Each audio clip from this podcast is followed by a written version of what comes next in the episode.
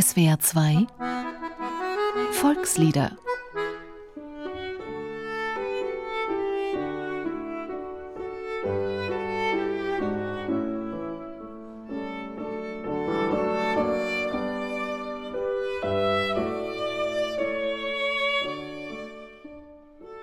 Im schönsten Wiesengrunde oder? Das stille Tal, so der ursprüngliche Titel, ist wohl eines der beliebtesten und meistgesungenen deutschen Volkslieder. Geschrieben hat es der Jurist und Dichter Wilhelm Ganshorn, geboren 1818 in Böblingen. Nach seiner Studienzeit in Tübingen und Heidelberg fand er im August 1844 seine erste Anstellung als Gerichtsaktuar und zweiter Richter am Amtsgericht in Neuenbürg in der Nähe von Pforzheim. 26 Jahre war Ganshorn zu dieser Zeit und entsetzt darüber, welche hohen Aktenberge auf seinem Schreibtisch lagen, die beinahe bis zur Decke reichten. Zur Erholung empfahl ihm der Gerichtsdiener folgendes: Macht es wie euer Vorgänger. Stellt eure Wanderschuhe unter den Tisch und wenn das Tagwerk getan, zieht hinaus in die schöne Natur. Ihr werdet euch wundern. Auf diese Art und Weise lernte der Jurist und leidenschaftliche Dichter im Laufe der Jahre Land und Leute kennen. Er interessierte sich für örtliche Bräuche und Gepflogenheiten, kam mit der Bevölkerung ins Gespräch. Und da es damals noch kein öffentliches Verkehrssystem gab, suchte er häufig eine Einkehrmöglichkeit oder eine Unterkunft für die Nacht. So kam es auch, dass Ganzhorn, mittlerweile 32, im Gasthof Rössle in Konweiler die damals gerade einmal 13-jährige Wirtstochter Luise kennenlernte. Trotz der 19 Jahre Altersunterschied entwickelte sich daraus eine Romanze. Immer öfter begleitete ihn Luise bei seinen Spaziergängen in das Burg- und Wiesental. Das lag direkt hinter dem Gasthaus Rössle und bot Blick auf die im Talesgrunde gelegene Stephanskirche in Feldrennach. Seine Gefühle für Luise Alber beschreibt Ganzhorn in einem Minnelied. Darin heißt es in den ersten beiden Strophen: Habt ihr schon gesehen? Das braune Mägdelein? Der Ringellocken wehen, der Augen milden Schein, der zarten Wangen rund, das blumige Entfalten, das sittige Gestalten, den rosafarbenen Mund? Das ist, wie möcht ich's hehlen, meine Liebste minniglich. Bei ihrer keuschen Seelen, sie liebt mich inniglich. Lasst es mich preisen laut, wie sie in zarter Stunde mir selbst gebracht die Kunde und mir ihr Herz vertraut. Auch Luise war also vernarrt in den Amtsrichter. Doch sie war eindeutig zu jung, um zu heiraten. 1851, Ganzhorn hatte sich vorgenommen, noch ein Jahr auf Luise zu warten, entstanden viele Gedichte aus seiner Feder. Unter anderem eben das Stille Tal. Dreizehn Strophen sollten es letztendlich werden, von denen heute nur mehr drei gebräuchlich sind, die erste sowie die Nummern zwölf und dreizehn. Dazwischen besingt Wilhelm Ganzhorn die Natur mit all ihren wundersamen und faszinierenden Facetten, wie er sie eben in jenem stillen Tal vorfand Blau des Himmels bis hin zum Lied der Vögel, das aus dem Walde klingt. Er besingt die Blumenpracht mit ihrem Duft, den Lauf des Bächleins und den Tau auf den Wiesen, der in der Morgensonne kristallern glänzt. Und er spielt an auf die Gastfreundschaft im Hause Alba. Kommt, kommt, der Tisch der Gnaden winkt reichlich überall. Kommt all seid ihr geladen ins stille Tal. Wie froh sind da die Gäste. Da ist nicht Leid und Klag. Der wird zum Friedensfeste ein jeder Tag. Dass Ganzhorn schon beim Dichten eine passende Melodie im Kopf hatte, ist mehr als wahrscheinlich. Denn zum Abschluss jeder Strophe wiederholte er den Refrain in verkürzter Form. Mit Volksliedern hatte sich der Dichter bereits während seines Studiums beschäftigt und 1841 das Schwäbische Volksliederbuch veröffentlicht. Rund 200 Lieder hatte er dafür gesammelt und zusammengestellt. Darunter auch das alte Landsknecht- und Soldatenlied Drei Lilien, drei Lilien, die pflanzt ich auf sein Grab. Die Melodie dieses Liedes wurde schließlich die Melodie für das stille Tal.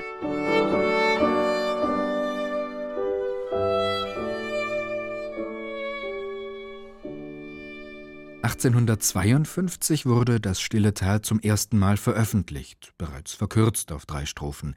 Das ärgerte den Dichter, obwohl der Erfolg des Liedes bereits damals besiegelt war.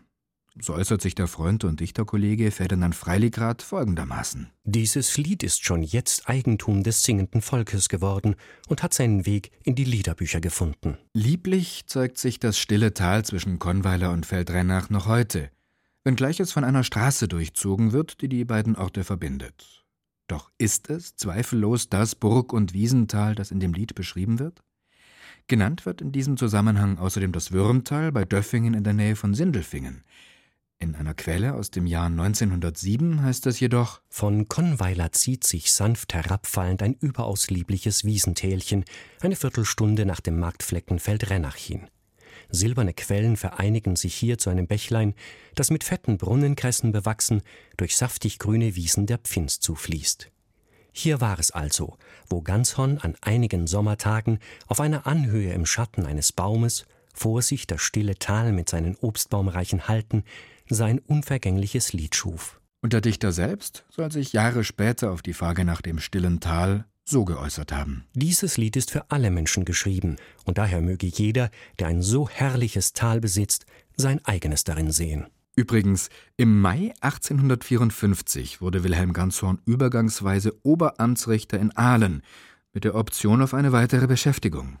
Er musste also Neuenburg und damit auch seine große Liebe verlassen. Und so machte er Luise im September desselben Jahres zu ihrem 17. Geburtstag endlich den lange überfälligen Heiratsantrag. Um die Brauteltern zu ihrer Zustimmung zu bewegen, brauchte es jedoch noch ein deutliches Wort von Seiten Luises.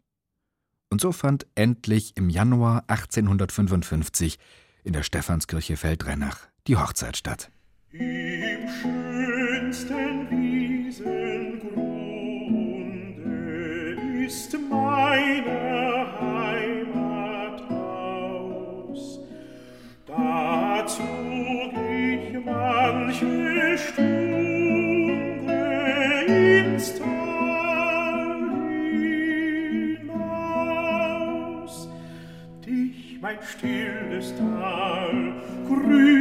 Tausendmal.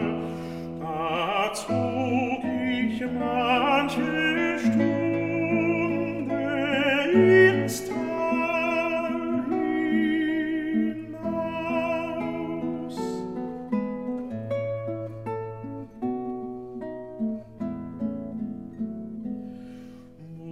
muß aus dem Tal jetzt scheiden, wo alles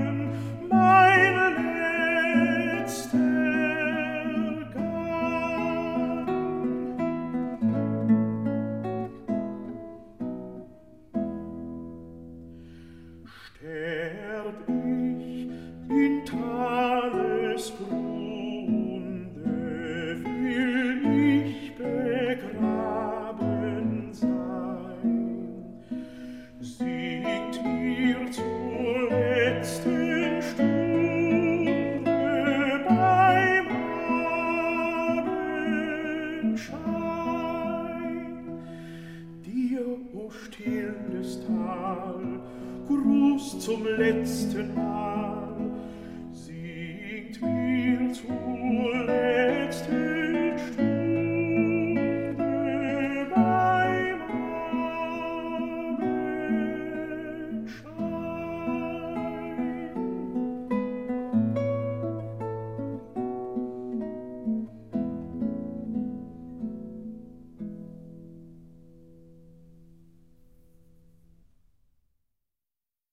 Schönsten Wiesengrunde oder das stille Tal.